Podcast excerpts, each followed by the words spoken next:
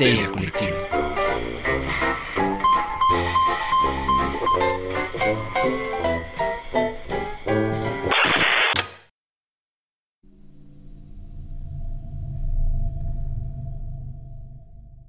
Esto es Histeria Colectiva, el programa donde Fernando Santamaría, Ricardo Medina y el Dr. Braham se sientan alrededor del círculo de invocación para abrir la caja de Pandora y volarse la tapa de los sesos platicando sobre ficción, magia, ocultismo, casos supernaturales, literatura y todo lo que tenga que ver con la cultura del horror. Buenos días, buenas tardes, buenas noches. Donde sea que se encuentren, a la hora que se encuentren escuchando esto, muchas, muchas gracias por donar un poco de su ancho de banda para llevarles todo el terror a sus oídos. Yo soy Fernando Santa María y les doy la bienvenida a Evil Inc., mejor conocido como Corporación Maldito. Eh, le voy a dar la bienvenida al hombre, el mito, la leyenda que se manifiesta en este momento en sus pantallas, el doctor Braham. Hola, hola, estoy muy bien, feliz de estar aquí con ustedes. Otra emisión de Histeria Colectiva. Estamos de fiesta, han ocurrido muchas cosas, estamos eh, felices. Y pues en la compañía estamos felices porque ya tenemos internos dentro. Solo que hemos tenido algunos problemas porque la fotocopia se los ha tragado, así que seguimos todavía con este vacantes disponibles si alguien está interesado en participar. Es que eso sí pasaría en una oficina supernatural. Ay, la fotocopiadora se tragó de nuevo al becario. muy bien, doctor. Qué bueno que está por acá. Y pues hoy venimos a abrir la caja de Pandora para hablar de qué, doctor. ¿Qué hay en la caja de Pandora hoy? Abrimos la caja de Pandora y se llena de murciélagos que salen de una cueva muy profunda. Y aparece Ana Rice. Ana Rice. Ana la Rosera. Anita la arrocerita. Ah, se crean. Hoy vamos a hablar de Anne Rice, una figura que es importante dentro del horror.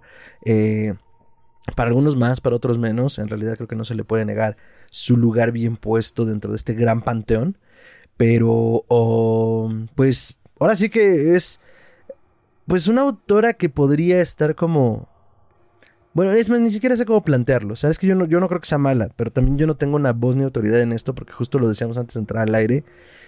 Yo entiendo la importancia de Anne Rice dentro de la literatura contemporánea de horror, pero yo nunca la he leído. Entonces, eh, el doctor nos va a ayudar con esa parte. Entonces, pues, empecemos por ¿quién cangrejos de Sunrise?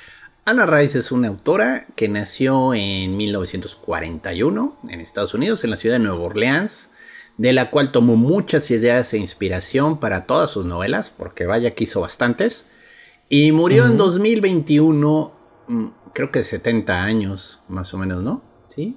50, 41, 60, 80, murió de 80 años la señora es de estos autores que amamos odiar.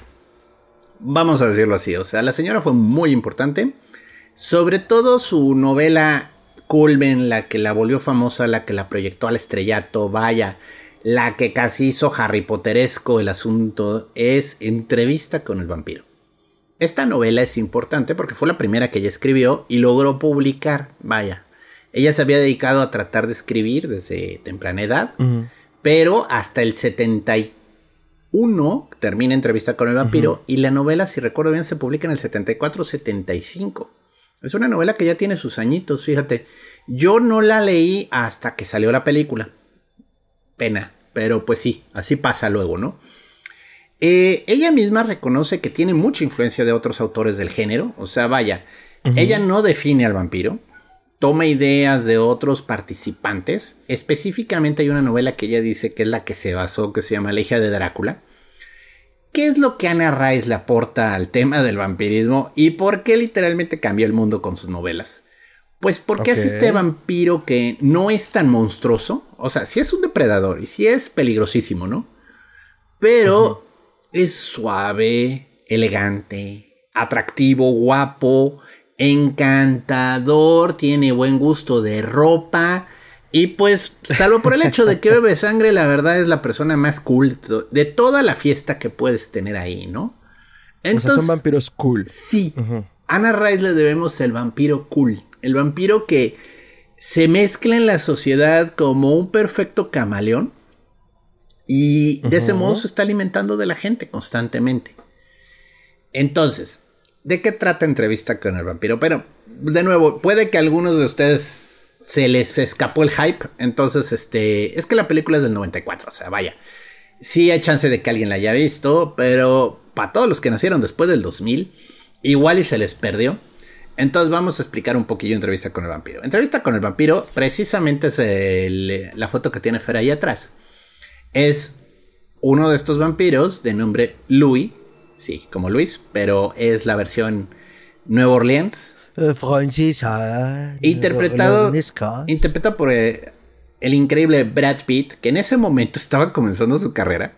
Brad Pitt estaba batallando mucho por salir del estereotipo del galancito. Y lo logró, o sea, digo, pero sí se esforzó mucho para lograr reventar esa impresión de que este solo sabe hacer películas de guapo, ¿no? Eh, que es este vampiro que se consigue un reportero tal cual y le narra su vida, ¿no? Entonces, es esta especie como de autobiografía narrada del vampiro que te está contando cómo contra su voluntad es convertido al vampirismo. Eh, pues, eh, vaya, en la época colonial de Estados Unidos, él, él vivía en Nueva Orleans, él era, pues ahora sí que dueño de una hacienda, si recuerdo bien, y conoce al protagonista de la historia, porque aunque Luis la está narrando, en realidad el dueño de toda la narración es Lestat. Lestat, interpretado por un jovencísimo también Tom Cruise, es este vampiro que quiere ser el vampiro más vampiro de todos los vampiros. O sea, literalmente es la diva vampírica, ¿no? O sea, si un vampiro se trepa al Monte Everest, Lestat de algún modo va a lograr llegar a la luna. O sea, es el tipo que quiere siempre gozar la vida al mayor eh, punto, ¿no? Aquí se puede parecer incluso un poquito a la narración en Los Muchachos Perdidos, donde tienes en esta película a jóvenes vueltos vampiro que viven como adolescentes perpetuos, o sea, y entonces tienen sus fiestas, tienen sus juegos, tienen sus bromas y abusan de que el hecho que como son vampiros, pues pueden hacerse cosas muy pasadas de todo este y no hay problema, de todas formas se recuperan, ¿no? Eh, Lestat es esta especie como de bufón y siempre tiene que ser el centro de atención. Y bueno, Louis está y siempre en todo lo largo de la historia es un llorón de primera. Es un tipo que sufre el vampirismo y lo sufre así amargamente. Y ay, cómo sufro, no quiero ser vampiro. Y entonces, bueno, para él el vampirismo es una maldición. Lestat, la verdad, le tiene paciencia y luego le da hueva y lo manda al diablo, ¿no? Eh, y entonces, pues Louis te está contando toda la historia. Y hay un momento en el que incluso, pues así como de a ver qué pasa, porque no lo habían hecho convierten a una niña en vampiro también. Que es de hecho de lo más eh, sacudidor de toda la historia. O sea, porque entonces tienes esta niña que es un monstruo. Vaya, ya se ha hecho posteriormente. Hay una excelente novela, película que se llama Déjame entrar, que también juega con el concepto muy bien, pero bueno, a su manera. Entonces, pero comienzas a ver la, la verdadera crueldad de haber convertido a un niño en un vampiro, ¿no? Y se lo reclama en algún momento la niña, o sea, porque ella después de 20, 30 años de ser vampiro, pues técnicamente, mentalmente ya era una adulta. Pero seguía en un cuerpo de niña, ¿no?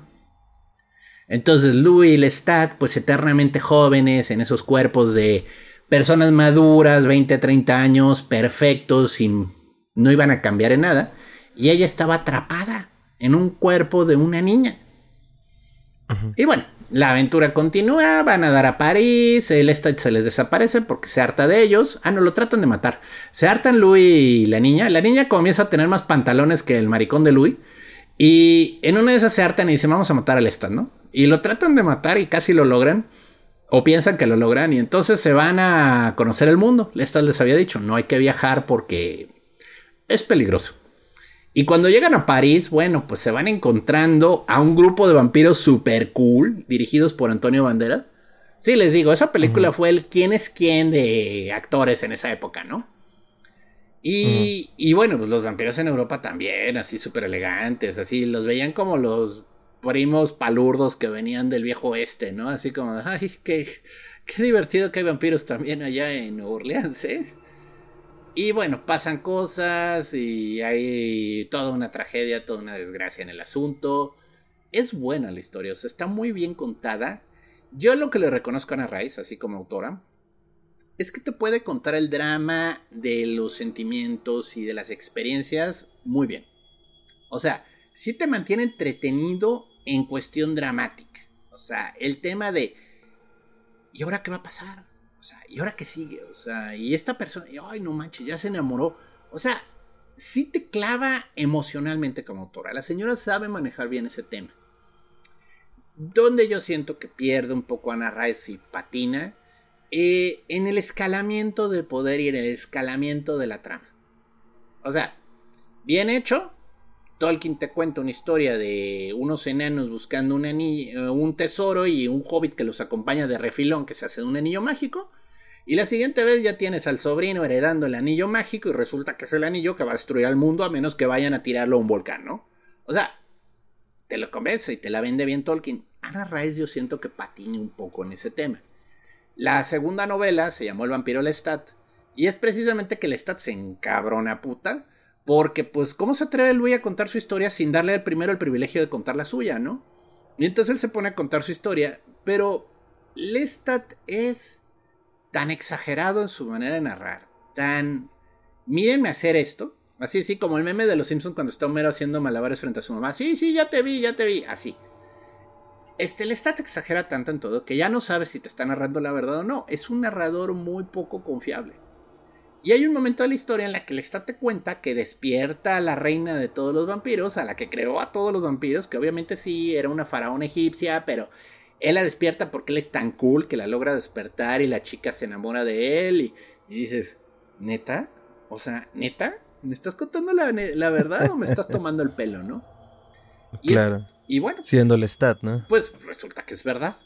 Y viene la tercera novela, que se llama La Reina de los Condenados. De hecho, hicieron una película después de Entrevista con el Vampiro. Entrevista con el Vampiro fue un hitazo. La verdad, todo el mundo hablaba de esa película. Los libros de Ana Ray se vendieron como pancakes a consecuencia de, de esa película. Y luego, pues algún emprendedor dijo, pues continuemos la historia, ¿no? Pero fue tan mala la, el guion, la trama y todo, que nadie quiere hablar de La Reina de los Condenados. La verdad es una película malísima, malísima. Vaya, Tom Cruise. O sea, pero sí formaba, ¿Eh? sí formaba parte del Rice verso en ese momento. Se suponía que era una parte como de, de, estas películas. Sí, pero a su manera. O sea, ya sabes, se tomaron sus licencias creativas mm. y no respetaron la propiedad intelectual al máximo. Ah, ok, ok. Entonces, bueno. Eh, vaya, con decirte que Tom Cruise no quiso participar continuando el papel. Ajá, es que a eso iba, pues se lo ofrecieron si era la idea como de mantener los personajes. Sí, pero, pues, era tan mala que no quisieron, ahora sí que que vaya, de plano es una de esas películas que prefieres olvidar, o sea, sí se las dejo, o sea, está brevemente basada, o sea, sí tiene la idea, pero sí se van por otro lado totalmente. Y pues desde ahí ya todo se va al carajo, ¿no? O sea, la película es muy mala. Sale una cantante modelo norteamericana que se llama Aliyah, o Alaya, o algo así. Y entonces, bueno, eh, pues el tema de la reina de los condenados es, Chin ya se levantó la reina de los condenados, que le, o sea, el Uber vampiro destruye planetas. Y pues todos los vampiros tienen que hacer team para vencerlo. Punto. O sea, y de nuevo, yo es donde yo critico un poco a Ana Rice, o sea, que de nuevo sigue subiendo la escala de poder al punto de que ya es ridículo el asunto, o sea, ya no lo puedes comprar, ya no lo puedes creer. Y bueno, yo leí La Reina de los Condenados contra mi voluntad, me obligó un amigo, no me gustó, ya la, la novela ya se me hizo muy forzada. Y luego viene otra que se llama El cuento del ladrón de cuerpos, que fue cuando ya dije, no, olviden la señora Rice, yo ya no le compro esta, o sea que de nuevo, no son malas historias, dramáticamente están bien narradas. Pero siento que no sabe darle esta continuidad de... Sigamos contando una historia entretenida. Solo no la hagamos exageradamente... Es el fin del mundo si esto falla, ¿no? Y ahí es donde yo siento que patalea un poco la narración, ¿no? Obviamente hizo todo el dinero del mundo la señora con sus novelas. Eh, se volvió una autora muy leída, muy popular. Después de eso sacó unas de brujas, de un coven de brujas, que sé que es decente. Es una trilogía hasta donde recuerdo. Que dicen que está buena. Yo la verdad no tenía el tiempo ni el deseo de leerla. No porque sea mala, porque de nuevo la señora aportó cosas muy padres. Y ahorita vamos a llegar a dónde está lo que vale la pena de ella, ¿no? Y luego hizo otras de derivativas que Ramsés el Condenado se llama, que probablemente también habla de vampiros. Y por último sacó la última novela de ella que, bueno, está su ficción cristiana, que no quiero hablar de ella. La señora primero fue cristiana, creció en una casa cristiana, luego se volvió atea. Y cuando regresó a vivir a Nueva Orleans en los 98, se volvió cristiana de nuevo, fundamentalista, así como Yuri, ¿no? O sea, encontró a Dios. Y entonces se puso a publicar novelas de ficción histórica cristiana. Entonces tiene su versión Príncipe de Egipto de Moisés, narrado por Anna Rice, ¿no? Y pues sí, así de divertido está. Perdón, es que me quedé pensando en cómo podría darle el giro y que pudiera ser como una forma de ocultar de. Y entonces eh, Moisés era vampiro, pero no creo que fuera algo que fuera a pasar. Espero que no. Eh, mm, qué, interesante, o sea, sobre todo esto último que, que regresar al cristianismo se me hace algo chistoso. A cierta edad siento que tiene sentido. Pero ya después de eso es como, mm, ¿cómo encontraste? ¿Por qué la sangre de Cristo tiene poder ahora, no? Entonces, eh, eh, eh, eh sí, y entonces, bueno, pues siguió ella metiéndole mano a su propiedad intelectual. Hasta que sacó la última novela, que es la que todo mundo, hasta los fans así de Hueso Colorado, dicen: No quiero volver a saber de Anna Rice. O sea, que es una en la que explica de dónde viene el vampirismo. Y agárrense de las asientos, porque aquí viene el gran revelación viene de la Atlántida. Cristo Rey de Monterrey. Pero además de todo, no son atlantes, es del espacio exterior. a ver, a ver, a ver, a ver, a ver, a ver. ¿Mm? Ajá, ajá. Cayó un meteoro en la Atlántida. Y en el meteoro viajaba este simbiota alienígena que te da la inmortalidad a cambio de estarte alimentando de sangre. o sea, es Venom, ajá. Prácticamente Venom, pero hematófago, ¿no? Ajá. Y sí, pues todo el mundo dijo.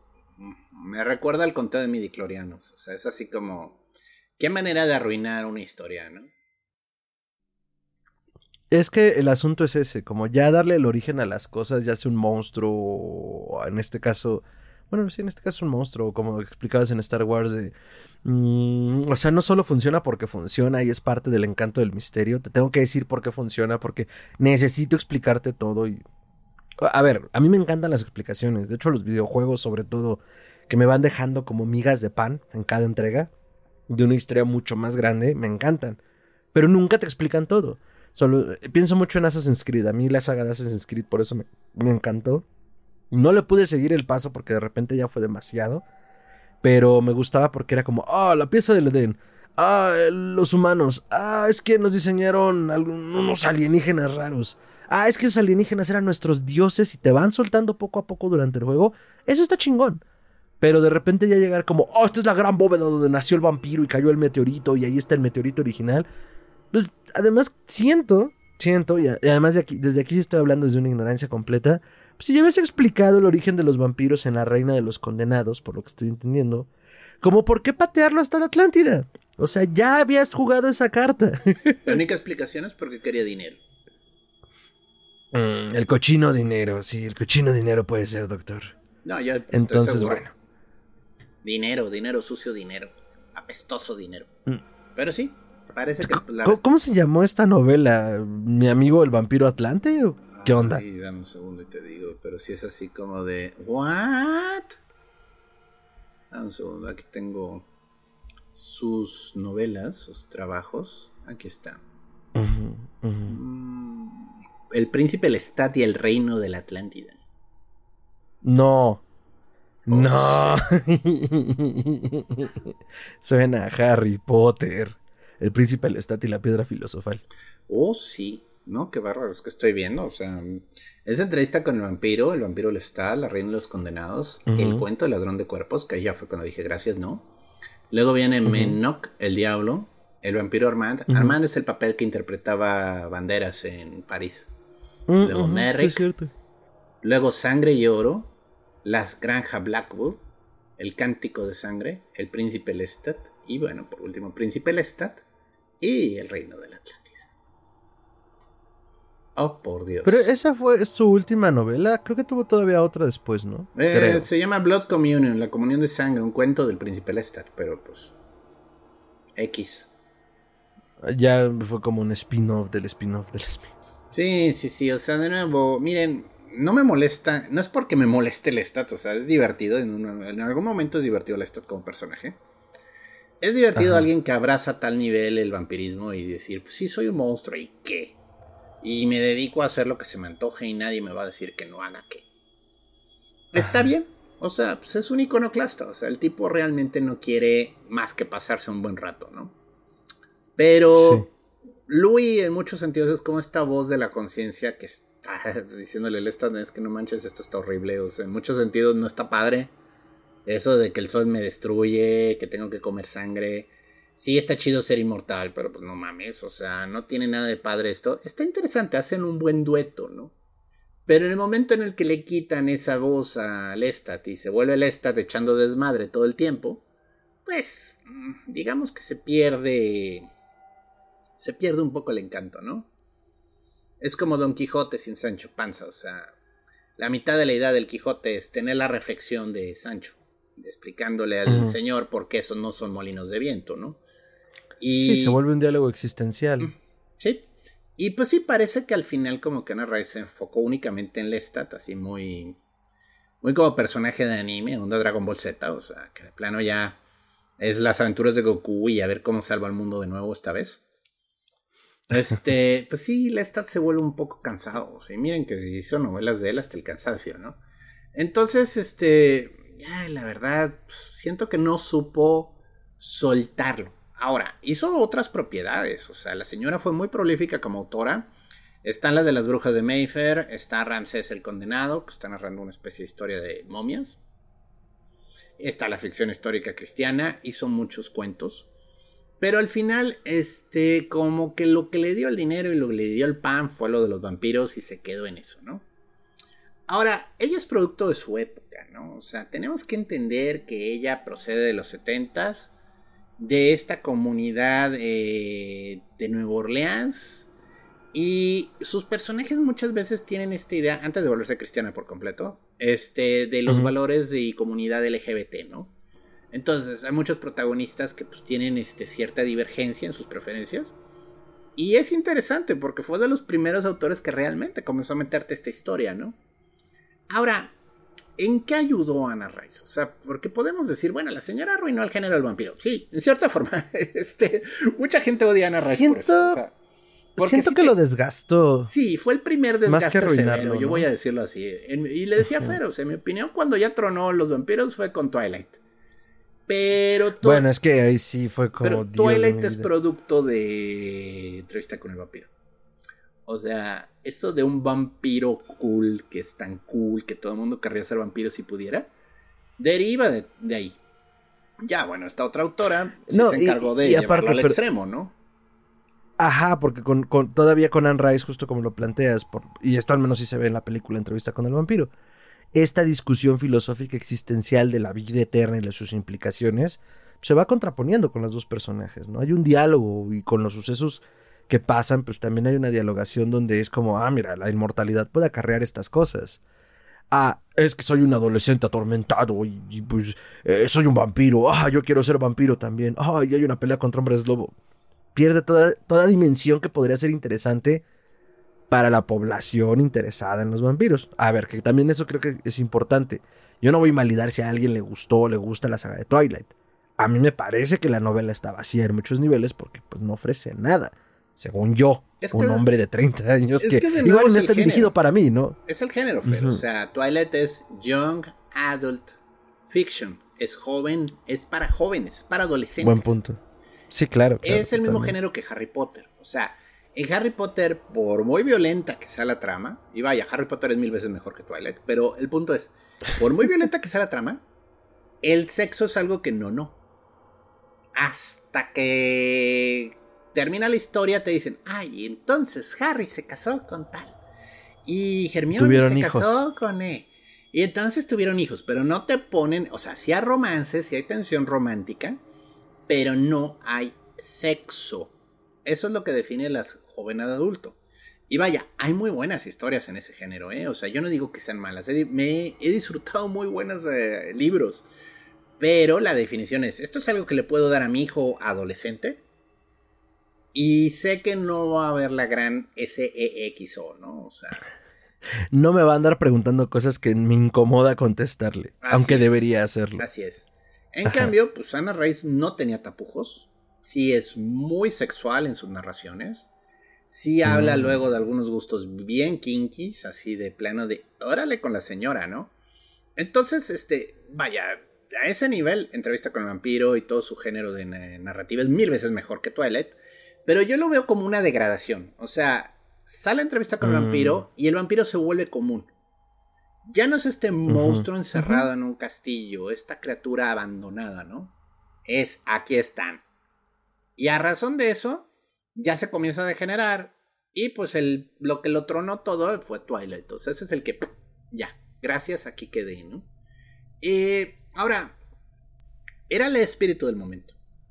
Yo jugué mucho eh, un sistema de rol que sacó una compañía que se llamaba White Wolf, el lobo blanco, eh, que se llama Vampire, la mascarada.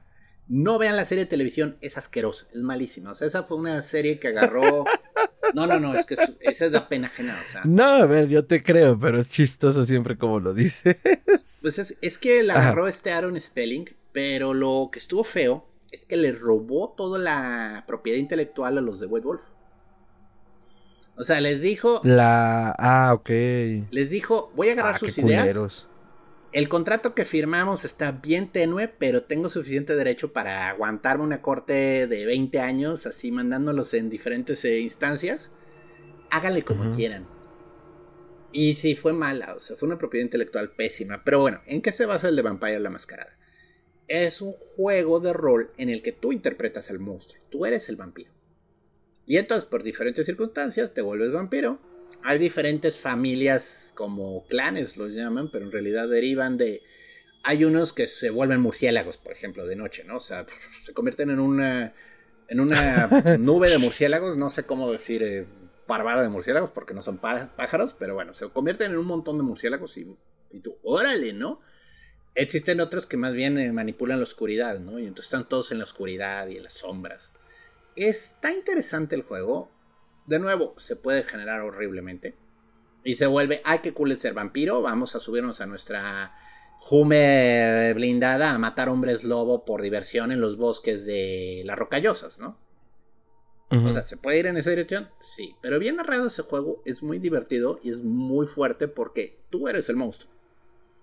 Y te manejan todo este tema de que mientras más aguantas tus impulsos, peor va a ser la secuela, o sea, peor va a ser cuando los pierdas. Entonces estás todo el tiempo jugando un juego contra el animal que tienes dentro, lo llaman la bestia, que es literalmente esa parte depredadora que tienen todos los vampiros. Entonces, si quieres ser humano y mantener tu humano, tienes que alimentarte. Parece contraindicativo, mm. pero tienes que aprender a contener tus impulsos y alimentarte poco y solo si puedes mantener tu humano. Porque mientras más atrocidades hagas y más violencia cometas, menos humano eres. Y créeme, ahí lo que vas perdiendo, a diferencia de los de Call of Cthulhu, que es la, humanidad, la sanidad, aquí pierdes humanidad. La sanidad. Y la ah, gente cuando tienes poca humanidad se dan cuenta que no eres humano. O sea, te sienten inmediatamente, hay algo raro con esta persona. O sea, no importa que estés guapo. El hecho de que ya no eres un, no eres normal, la gente te lo siente, o sea, inmediatamente se sienten en como animalitos, ¿no? cerca de ti, ¿no? como animalitos de este no es uno de nosotros. Es un buen juego, o sea, y, la idea es que eventualmente pierdes toda tu humanidad y pues, te conviertes en un monstruo asesino sin control, ¿no? De nuevo, nunca pasó mientras lo jugué, porque pues siempre el juego te daba salidas para manejarlo, ¿no? Pero bien llevado ese juego podría haber sido un verdadero dramonón así de, de juego de mesa, porque no es chido ser vampiro y eso te lo venden en el juego. O sea, lo que pasa es que si eres laxo con las reglas y el sistema, pues puedes este, hacer cositas y hacer truquitos, ¿no? Entonces, este, ese juego yo lo jugué mucho y es cortesía de entrevista con el vampiro. O sea, no digo que sea la única novela que inspiró esta serie de juegos, pero definitivamente es producto de, este, de esta idea, ¿no? De este movimiento. Y luego, bueno, eh, continuó, continuó, continuó y acabamos cayendo con Twilight, ¿no? Hay un comentario de Neil Gaiman muy atinado sobre este tema de los vampiros. Y déjenme ver si logro encontrarlo. Por ahí anda rondando en la red, o sea, no es tan difícil de encontrar. Y Gaiman decía que, y esto lo dijo en el 90 y algo, o sea, ya, ya hace ratillo, o sea, decía que, que era una pena, pero que él sentía que el vampiro debíamos dejarlo descansar como género. Que, el vampiro. Sí, el vampiro, el monstruo, que ya lo mejor que se podía hacer eh, narrativamente hablando era ya no publicar historias de vampiros, dejar que el género se refrescara un poco, con otras ideas, con otros conceptos, antes de volver a sacar una saga de 15 novelas con un protagonista vampiro, ¿no? Porque decía, es que ya, ya se le perdió el miedo al vampiro, o sea, ya es chido ser vampiro, o sea, y eso no debería de pasar nunca, o sea, debería de darnos terror ser un vampiro. Y, yo creo que sí tienes razón, Personalmente, eh, creo que ser vampiro es algo horrible. O sea, si te lo venden en estas películas, uy, es súper cool, o sea, mira, siempre voy a ser guapo. Ah, porque además te vuelve extraordinariamente atractivo, o sea, dentro de las cosas que te daba el ser vampiro en estas historias, te volvía muy magnético.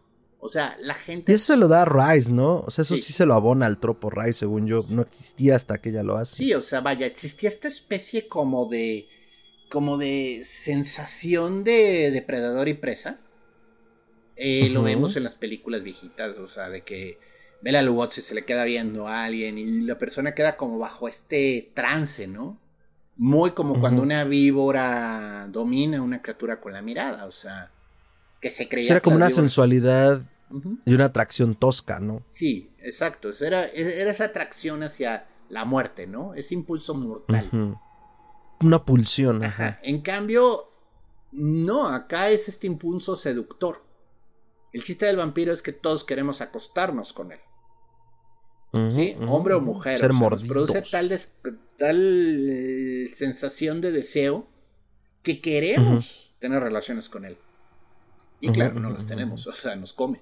Pero el punto es, este, juegan con eso. O sea, las novelas de Ana Rice juegan que, aunque seas una persona promedio de apariencia física, al volverte vampiro te vuelves atractivo. Y no te van a faltar a hombres y mujeres que se te acerquen porque se sienten atraídos por algo, o sea, no saben qué, pero les resultas increíblemente atractivo. Sí. Algo vas a decir de las serpientes, que se cree que las serpientes. Ah, se creía que las serpientes hipnotizaban a sus presas y hacían que no se movieran. Y mm, sí, o sea, uno ve como la cobra y otros animales como que dejan a mamíferos pequeños como aterrados a tal nivel que el mamífero se rinde a vivir, o sea, literalmente ya, ya no quieren escapar, o sea, se dan cuenta que no pueden escapar. Y entonces la, se lo come, ¿no? Pero es como raro, o sea, yo eso, eso sí lo veo con las primeras películas de vampiros, ¿no? O sea, era tan letal y tan peligrosa la presencia del vampiro que el solo estar cerca de uno te hacía que, pues, como que te paralizaras de miedo, ¿no? O sea, no sé qué hacer. Y es un poco como si de repente te sale pues, un tigre, o sea, se te aparece un tigre en medio de la calle, a menos que seas un taquero en Puebla. Este, te paralizas completamente. Gran historia. Esa, historia del taquero en Puebla está increíble. sobre todo, ¿viste todos los memes de respuesta del tigre? Sí, mi, favorito es el de la carta del tarot de la fuerza. sí. Bueno, para los que no ah, están aquí en México, hubo un caso muy raro. O no lo hayan visto. Un tigre se soltó, nadie sabe dónde viene andaba suelta en las calles de Puebla y se mete una taquería. Y, y pues uno diría, el taquero sale corriendo, ¿no? Pare, no, no en México. El taquero agarra y saca al tigre como si fuera cualquier gato. O sea, lo agarra del morro y se va montado encima de él hasta que lo saca. Y dices, ¿qué onda con el señor taquero y la defensa de su carne de pastor? Pero bueno, y sí hubo muchos chistes de eso. Pero bueno, eh, yo tengo la teoría que el maldito tigre se ha metido a la taquería más de una vez. O sea, y ya el taquero lo conoce y dice, ay, viene de nuevo este. Pero bueno. No fue en Puebla, fue en Hidalgo. Hidalgo, bueno. pero todavía más. Y la foto está espectacular y el tigre como un gatote. Muy bonito. Sí, Muy peligroso. No lo hagan en casa. A mí el que me mató de risa fue el tigre así chiquito, el que está gordito. Y en, al fin que ni me gustan sus pinches tacos. ah, es el tigre gordito enojado. Sí, bueno, pero el punto es. Ajá. El vampiro te despertaba tal terror que te paralizaba. Esa era la idea antigua, ¿no? Ana Rice, que pues sí, la verdad la señora tenía unas filias bien kinkies, antes de volverse fundamentalista cristiana, eh, pues sí, te mete toda esta atracción sexual de líbido con el vampiro, ¿no? Es esta onda de amor y muerte, ¿no? El Eros y Thanatos. Entonces el vampiro es esta especie de emisario de la muerte que es tremendamente seductor. Y pues antes de que te des cuenta ya le estás ofreciendo el cuello para que te muerda porque es tremendamente sexy, ¿no? Y no hay manera de escaparle. De nuevo, yo no digo que sea mala, o sea, en el universo Rise funciona, o sea, a mí me gusta esa. Pero ya cuando uno comienza a generalizar, pues es cuando dice, híjole, es que esta, este tropo adicional no está tan chido y genera luego una tensión que puede ser difícil de manejar en otras novelas, ¿no? Entonces hay que recordar que el vampiro es un monstruo horroroso. O sea, en serio, ser vampiro apesta. Es horrible. Horrible. Sí, que justo parte, parte de la temática como de lo inmortal es eso, ¿no? ¿Qué tanto puedes dominar o no? O, o, quieres dominar o no el hecho de que todos tus seres queridos van a morir antes que tú? Eh, de que vas a ver pasar el tiempo y vas a ver cómo... O sea, todo lo que te puedes perder en el sentido de la sorpresa y el asombro que nos da el saber que somos finitos, ¿no? Entonces, el, al que seas inmortal te hace perder como total... O sea, algo que se puede, que, aparentemente es placentero, de voy a disfrutar todo lo que yo quiera, pues se vuelve una maldición. Llega un momento en el que todo lo viviste, todo lo hiciste y todo te desespera, ¿no? ya todo te da hueva pues sí, o sea, de qué hago, ¿no? O sea, sí, soy, soy inmortal, wow. Y pues también luego te ponen a los vampiros como millonarios excéntricos, ¿no? O sea, que tienen su mansión rodeada de lujos, ok, se está cayendo a pedazos, pero vive ahí, ¿no? Y, y de nuevo, esto es una especie de crítica social a los nobles decadentes que vivían en sus castillos cayéndose, que es un parte del género gótico, ¿no? O sea, y de ahí viene el vampiro en muchos sentidos. Pero, ¿por qué un vampiro tiene que ser millonario? O sea, ¿cómo fregados o por qué fregados va a ser millonario? O sea, a menos que se dedique a saltar y matar gente como Bill Ladrón. No hay manera, o sea, ¿qué te dice que va a ser tan inteligente como para saber en qué invertir, no? O, ah, sí, yo compré este banco cuando era, cuando llegué a Estados Unidos y ahora es uno de los principales bancos de Estados Unidos. Sí, claro. Y también cuántos bancos no han tronado, ¿no?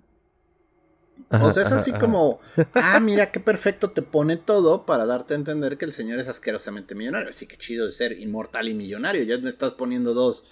Pero ser vampiro no te vuelve millonario. Entonces. Eh, o sea, es que parte de esa premisa, ¿no? Como has vivido tanto tiempo que deberías serlo. ¿Y por qué? Pero pues es. Ajá. ¿Por qué te va a importar el dinero si al final de cuentas lo único que te importa es alimentarte? Eh, es que al final es eso, eres un depredador realmente. Y es como la dimensión que se pierde. Ahora, todos somos libres de reinterpretar a los monstruos como queramos, pero es que esto que dijo Gaiman creo que es importante y lo comentamos antes de entrar al aire. En términos de consumo, o sea, ya estamos hablando a nivel de lo que se produce y lo que leemos y lo que vemos, pues sí hay un desgaste en general de, de los conceptos. O sea, nos acaba de pasar con los zombies. ¿Cuántos años no estuvieron eh, en boga y, haciendo películas y series de zombies? Y pues ya se nos acabó el gusto. Ya estamos mirando hacia otro lado, ¿no? Entonces. ya huelen creo que. Dios. Creo que con el vampiro ha sucedido un par de veces lo mismo. Y bueno, es una cosa cíclica, digo. Los esfuerzos también por reinvertirlo, pero mantenerlo al mismo tiempo fiel a sus raíces, se notan con el Drácula de la BBC, ¿no? O sea, eso fue como una cosa hay un poco extraña que extraña de decir vamos a hablar de un vampiro tradicional, pero al final darle un giro donde eh, pues mucho de lo que el propio vampiro cree que es no es. Eh, mi gran queja, y si han oído otros programas, eh, lo, sabrán, es que la serie fue demasiado corta y nos pasó de 0 a 100 en tres episodios, cuatro, y, pues no, eso no funcionó. Para mí no funcionó. Pero. No, y el último episodio siento que estuvo muy forzado, o sea, también, pero de nuevo. Ah, el último episodio habría sido un episodio espectacular si me hubieran dado por lo menos una temporada mucho más larga de, ah, y de esta manera llegamos a este punto. O sea, fue un clímax para el que no te prepararon. Ahora sí que no hubo juego previo, entonces pues como que no estuvo divertido. Eh, pero yo lo traté de ver solito y fue como es un gran final, pero no lo puedo comprar como un gran final porque no me diste nada para que lo apreciara. Eh, te brincaste toda la historia. Mm, y bueno, con, con Anne Rice creo que excluyendo quizás ese periodo cristiano que se... La verdad a mí sí me interesaría leer algo de su época cristiana para comparar como hacia dónde. Estaba viendo que tenía una cosa también llamada, o sea, sí, por un lado toda la saga de Lestat y compañía es crónicas vampíricas, escribió una cosa llamada crónicas angelicales. Y me parece muy chistoso que justo es como su propio contrapeso de, no sé, si limpiar su aura, su karma, su pasado. Mm, no, sé. no sé. No, sé. Algo por lo que Ana Rey luego se volvió muy poco popular es porque, bueno, el Internet siendo como es el Internet, hubo gente que comenzó a hacer historias basadas en los ah, personajes de sus novelas, lo que llamamos normalmente fanfiction. Adaptación Suelen libre. los fans. Es muy normal, o sea, pues la señora comenzó a perseguir gente, o sea, legalmente. Ella se consideraba con suficiente derecho sobre los eh, personajes que no iba a permitir que nadie hiciera una historia basada en ellos. Lo cual es muy complicado, porque de nuevo, la gente que escribe fanfiction, digo, si le gusta, comienza a hacer todo tipo de historias, ¿no? Y algunas no son agradables, la mayoría son malas, alguna puede ser decente. Pero pues ella se lo tomaba muy personal. Entonces se comenzó a ganar mala reputación entre sus mismos fans porque no toleraba este tipo de imitación. Que de nuevo, nunca fue una imitación con deseo de sustituir, era una como deseo de pues continuar la historia. Y ahí sí siento, digo, somos creadores de contenido al final de cuentas, tal vez no de ese tipo de contenido ni a ese volumen, ni con ese alcance, pero yo entiendo que la gente como fan diga, pues, quiero ser parte de esto. Y entiendo por un lado de como de, oye, estás lucrando con mi obra, con personajes que yo creé, o sea, no solo en términos legales, sino en términos de, eh, eh, de obra, pues debería tocarme algo a mí porque parte de mi universo. Pero de eso a, oye, pues son los fans que quieren hacer sus historias donde se imaginan que él está esto, él está aquello pues es parte de lo que nutre tu propia fama, o sea, tu propia fama, tus propias historias. Es más, ahorita se me va rápidamente, que o sea, porque hay ejemplos muy claros, pero ha habido incluso fanfics que terminan haciéndose parte de los universos de forma oficial, porque los creadores dicen, ah, esto jala, esto le gusta a la gente y además, si quieren verlo incluso más perverso, ya me ahorraron la chamba de algo que podría gustarles, pues venga para acá, lo hacemos oficial, ¿no? Entonces, sí, eh, sí, se me hace una posición muy rancia de su parte. Sí, bueno, la señora también nació en el 40, o sea, denle chance. O sea, es así como de. Eh, bueno, no sé si le doy chance, pero entiendo que es producto de su tiempo. O sea, es producto de su tiempo. Y ella sentía que le estaban robando su propiedad, ¿no? Podemos hablar un poco todo el eh, pepite que se armó con la versión de Nosferatu. Tenemos un episodio muy bueno ahí con Roberto Coria en la cual pues él cuenta cómo la viuda Bram Stoker se sintió ofendidísima de que este estudio alemán estaba adaptando la historia de su marido y no le pidieron permiso. Y vaya, la señora vivía de eso, ah. o sea, vivía de la herencia de su marido.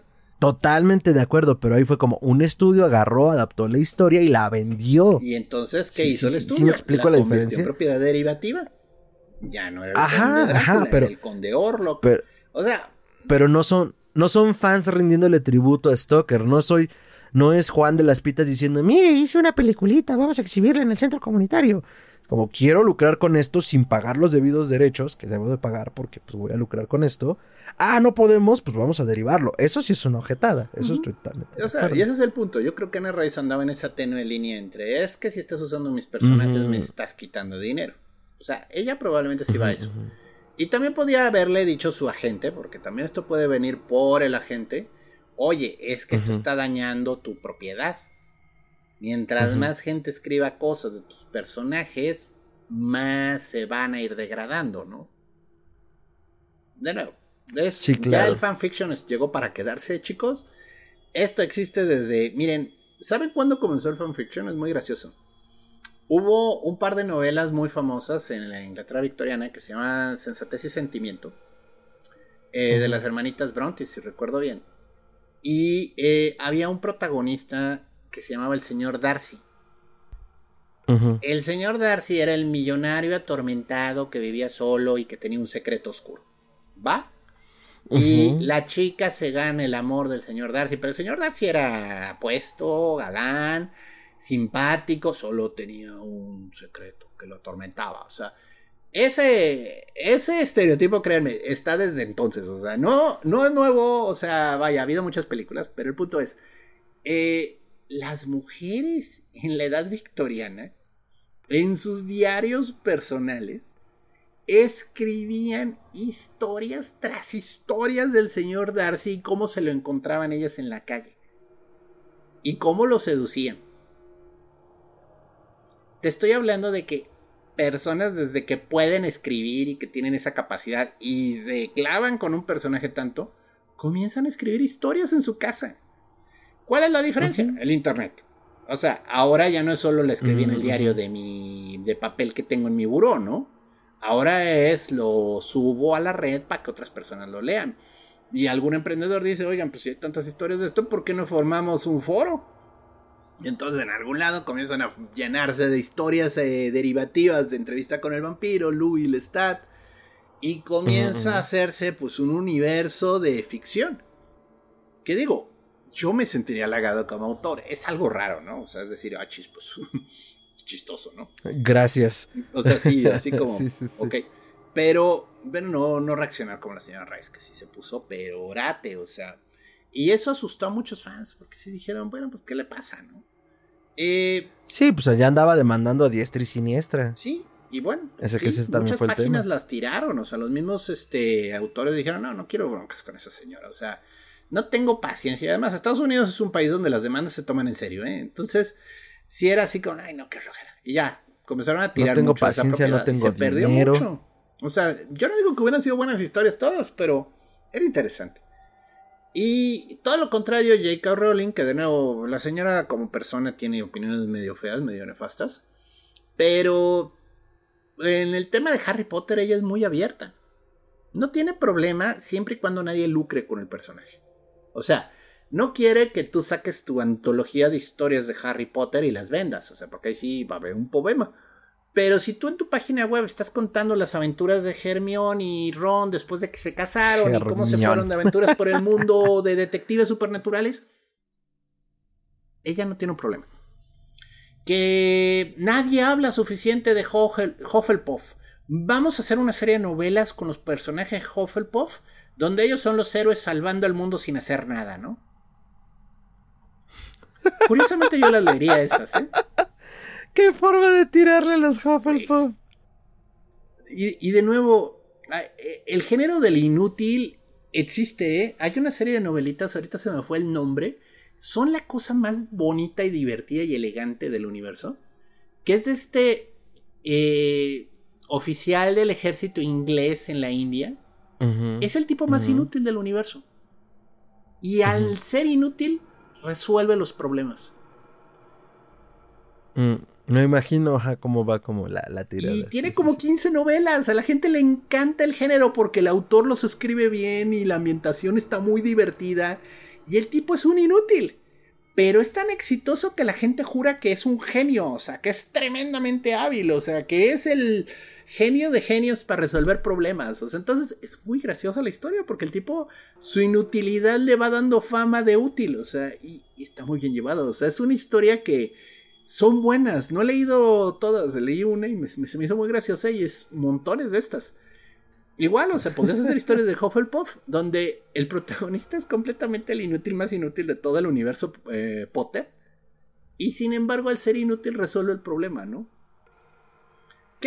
podría vender. O sea, pero el punto es, Rolling lo único que dice es, no vendas. Si tú lo ofreces gratis para que la gente lo lea, yo no tengo un problema. Y esa es la actitud correcta. Pero de nuevo, eh, J.K. Rowling, pues no nació en los 40, ¿verdad? O sea, no sé cuándo habrá nacido la señora, estoy seguro que por los 60. O sea, es totalmente otra actitud hacia el Internet. Y pues, pues varían las actitudes rancias unas con otras. Pero es que me quedé pensando, por ejemplo, de los 40 años del Imperio Contraataca de Star Wars, lo que sí se hizo fue juntar fanfics y esos fanfics se autorizaron y se hizo una compilación y se llama El Imperio Contraataca desde otro punto de vista. Y son diferentes descripciones, diferentes relatos más bien, de situaciones derivadas de la trama principal, ¿no? O sea, tal batalla vista por un droide de helados, ¿no?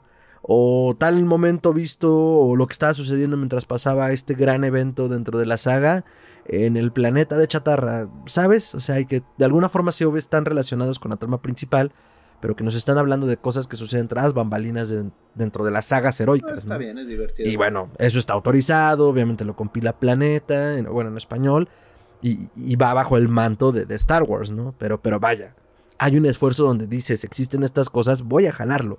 O sea, Rise ni por aquí, o sale de mi pluma o sale de mi pluma. Lo que nos lleva justo a lo que hablábamos antes de entrar al aire, ¿no? Eh, la relevancia ahorita de Rise no solo por ser la figura que es, que eso pues, no se lo va a quitar nadie. Hizo, puso su granito de oro en la literatura de terror y pues, está puesto para bien y para mal, eh, según lo vean. Pero eh, se está haciendo una adaptación de serie por AMC de entrevista con el vampiro. Sí, bueno, desde, vaya, después de las películas, pues tuvo su éxito, ¿no? Eh, parece que hubo ciertos desencuentros con el tema de la reina de los condenados. De nuevo, el problema de vender tu propiedad a un estudio de cine es que luego no tienes control sobre la propiedad que generan. Ese es un verdadero tema y le ha pasado a más de un autor. Pregúntale a Stephen King. Porque son muchos berrinches con sus adaptaciones. Ya, como que ya hizo las paces un poco el señor con todo lo que se le hizo de su propiedad, pero sí tuvo mala suerte con algunas adaptaciones. Y eh, tristemente, pues quedó en lo que se llama Development Hell. Nunca hubo más continuación. Luego se propuso hacer una historia en miniserie, porque comenzaron a pegar las miniseries, ya saben, en el 2015, por ahí comenzó todo este género.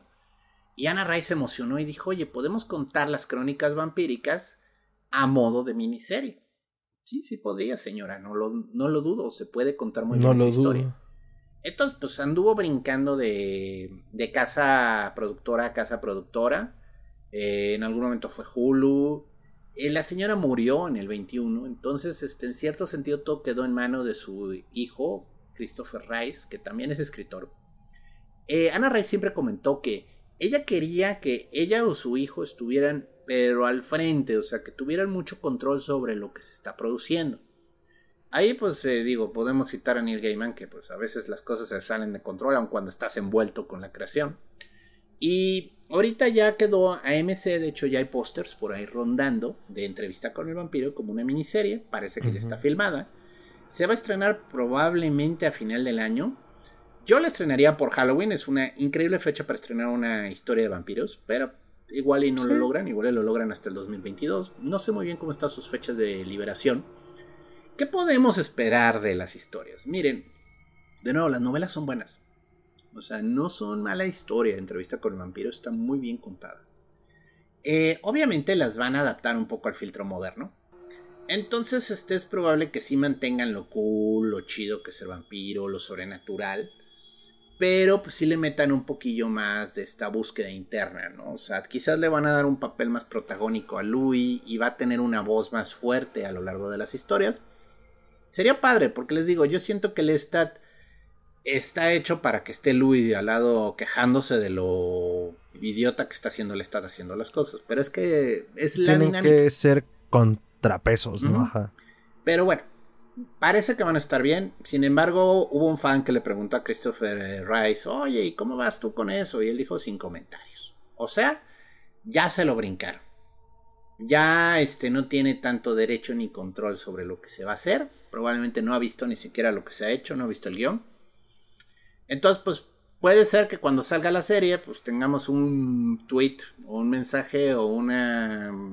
Ahora sí que un documento en el cual se quejan amargamente de que no quieren saber nada de esa propiedad porque no respeta la historia, ¿no? Puede pasar. No sería el primer autor. Ha pasado con más de uno. Esta Diane Wynne Jones, por ejemplo, tiene todas estas historias del castillo vagabundo. No le gustó la adaptación de Miyazaki en nada y se quejó amargamente de la adaptación. Ah, sí, sí habías platicado. Igual está Úrsula Calegan agarrado, y ni siquiera fue Miyazaki, fue el hijo de Miyazaki. Hicieron este, un mago de Terramar. Es muy mala esa. Digo, yo todavía el Castillo Vagabundo tiene momentos que me gustan, pero no, el mago de Terramar es de vergüenza, no la vean, evítense ese dolor de cabeza. Y sí, Úrsula dijo, híjole, toman la idea pero no la respetan, ¿no? O sea, no entienden la razón de por qué quedas estas cosas, o sea, y pues era tan sencillo como preguntarme, ¿no? O sea, yo mejor de que hagan la historia de acuerdo a como yo sé que es, a que luego ya vaya al cine y no más haga empacho. Entonces, este, pues sí.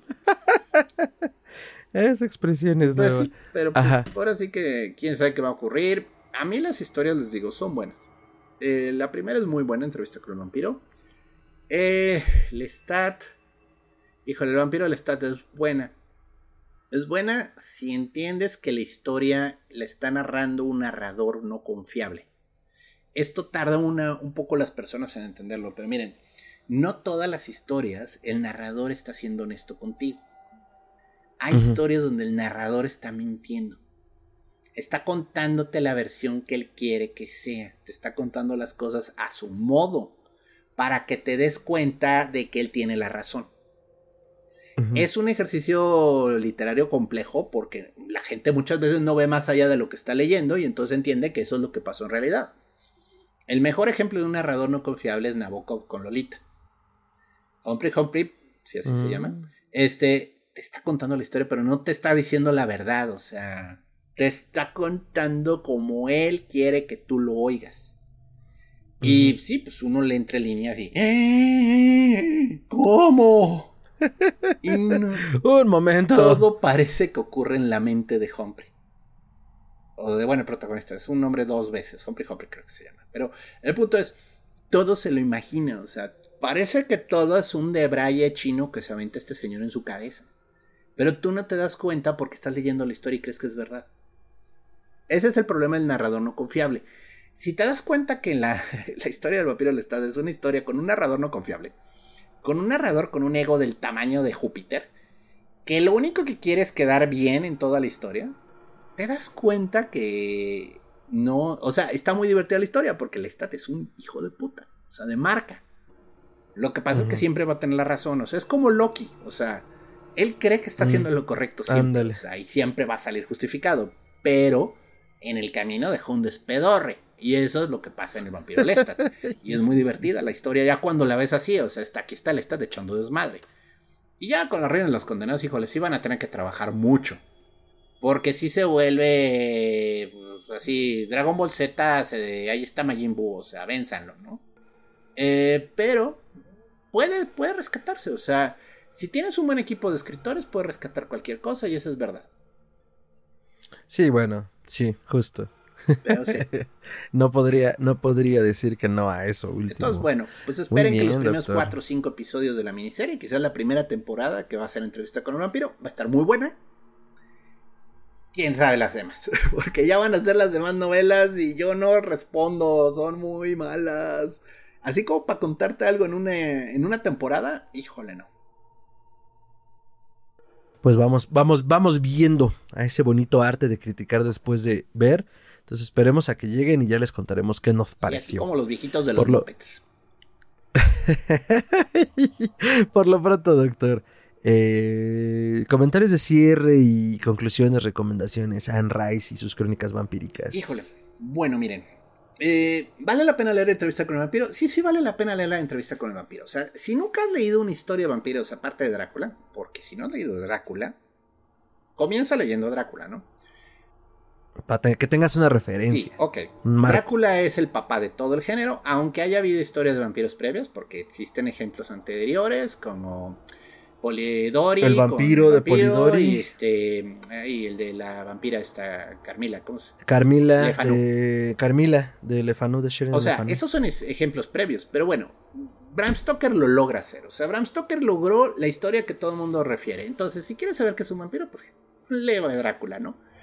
Ya de ahí vienen muchas propiedades derivativas. Yo personalmente siempre voy a recomendar El tapiz del vampiro de esta Magni Charnas. Es la mejor historia de vampiros que yo he leído en mi vida. Está muy bien contada. Muy bien contada, muy bien llevada. Eh, Salem Slot de Stephen King es buena, es una historia de vampiros. ¿Vale la pena? Sí, está bien contada. O sea, como toda historia de King, los finales luego son flojos. King tenía ese problema. O sea, no es perfecto al terminar y se siente a veces un poco acelerado sus cierres, pero son buenos. La película de Salem Slot a mí me gusta. Este. Mm, mm, mm, películas por los muchachos perdidos es una excelente película de vampiros. Y este, El Ansia se llamó en, eh, en español, The Hunger en inglés. Es con David Bowie y. Ay, ¿Cómo se llama? Catherine Deneuve. Y es muy buena película de vampiros. Pero es una adaptación del vampiro diferente. O sea, de nuevo, no es complejo porque las reglas del vampiro varían mucho. Entonces, este, a nivel cine, pues yo les recomiendo mucho esas. A nivel novelas, lean El tapiz del vampiro si pueden. No sé qué tan fácil de conseguir sea, tristemente. Sé que se publicó en español por Martínez Roca, pero ya les estoy hablando de las de gran super horror, de esas de los ochentas. Entonces, este... Gran... Son difíciles, son difíciles de, conseguir. no imposibles. Si hay tenderos en la Ciudad de México que te los consiguen. Y no son tan caras. Bueno, depende del tendero y depende también del número, pero. Eh, y vale la vale la pena, pero si saben leer inglés, están en Amazon por 5 dólares, ¿eh? O sea, estas son novelas que se publicaron hasta el cansancio.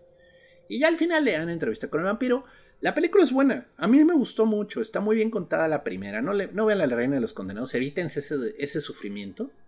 Este, de plano. De plano, no, no, no. Consideren que nunca existió. Así como yo las precuelas de Star Wars. O sea, como si nunca hubiera habido. ¡Ah, doctor! A ver, a Este. No, o sea, yo qué, el público, nuestra audiencia, a mí qué. Ah, no, sí, sí existieron. O sea, pero. Ay, sí fue un trago difícil de aceptar. O sea, vamos a dejarlo así. O sea, a mí me costó trabajo aceptar las precuelas. No digo que son malas. Creo que a la luz de todos los eventos posteriores, no son tan malas. Eh, pero bueno, regresando con los vampiros, pues eso es lo que les recomiendo. Son muy buenas historias. Hay literatura muy buena. Eh, hay bastante, o sea, sí se ha escrito mucho sobre los vampiros. Y pues son divertidas. O sea, casi siempre las historias de vampiros son divertidas. Eso es lo padre. Si hay un tema del horror, porque es un monstruo, pero te están contando una historia que te entretiene.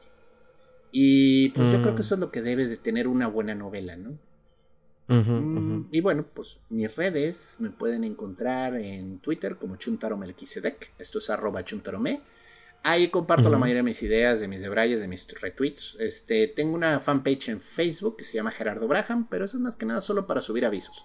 Cuando subimos este, el nuevo programa y normalmente lo comparto.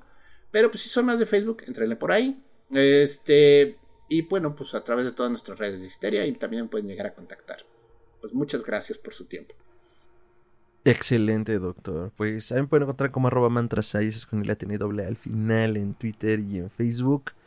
Eh, perdón, y en Instagram. Y Histeria Colectiva Podcast lo pueden encontrar como podcast.histeria en Instagram, podcast histeria en Twitter y en Facebook. Y pues los vampiros y Anne Rice. La verdad es que a mí me hace falta entrarle en la parte literaria. Conozco algunas adaptaciones, en realidad, de entrevista con el vampiro y la noción de la importancia de ella. Pero pues justo es eso, ¿no? No, no hay más que hacerse un criterio a partir de la lectura. Y no sé si lo dijiste durante el programa, pero lo, dijiste antes de entrar al aire y me parece interesante porque a todos creo que nos ha pasado. El poder entrar a un autor a veces depende de la buena o mala fortuna que tengamos de leer lo mejor o lo peor escrito dependiendo del autor y que pues, de repente nos quedamos en eso, ¿no? Entonces, igual si ya sea con Rice o con cualquier otro tienen una mala experiencia, podrían ir con un fan y decirle, oye, mira, pasó esto, me gustaría darle una oportunidad más y a lo mejor tú me puedes recomendar algo donde que no he visto, ¿no? Pero por lo pronto ya les avisaré cómo me va explorando a Anne Rice eh, desde lo literario y pues ya veremos cómo nos va también con la adaptación de Crónicas Vampíricas. Denógenos sus recomendaciones y comentarios acá abajo en la caja de comentarios o pueden escribirnos a historia colectiva podcast y también pueden seguir en www.historiacolectivapodcast.com las reseñas que hemos estado haciendo y algunos otros contenidos que estaremos subiendo por allá. Ya saben, esas reseñas son de, repente de cosas que o no del programa o por alguna razón no alcanzan a llegar aquí. Pero hacemos entradas pequeñas sobre lo que nos pareció. Eh, pues muchísimas gracias audiencia, doctor. Nos vemos en la siguiente emisión. Hasta entonces. Soy un vampiro.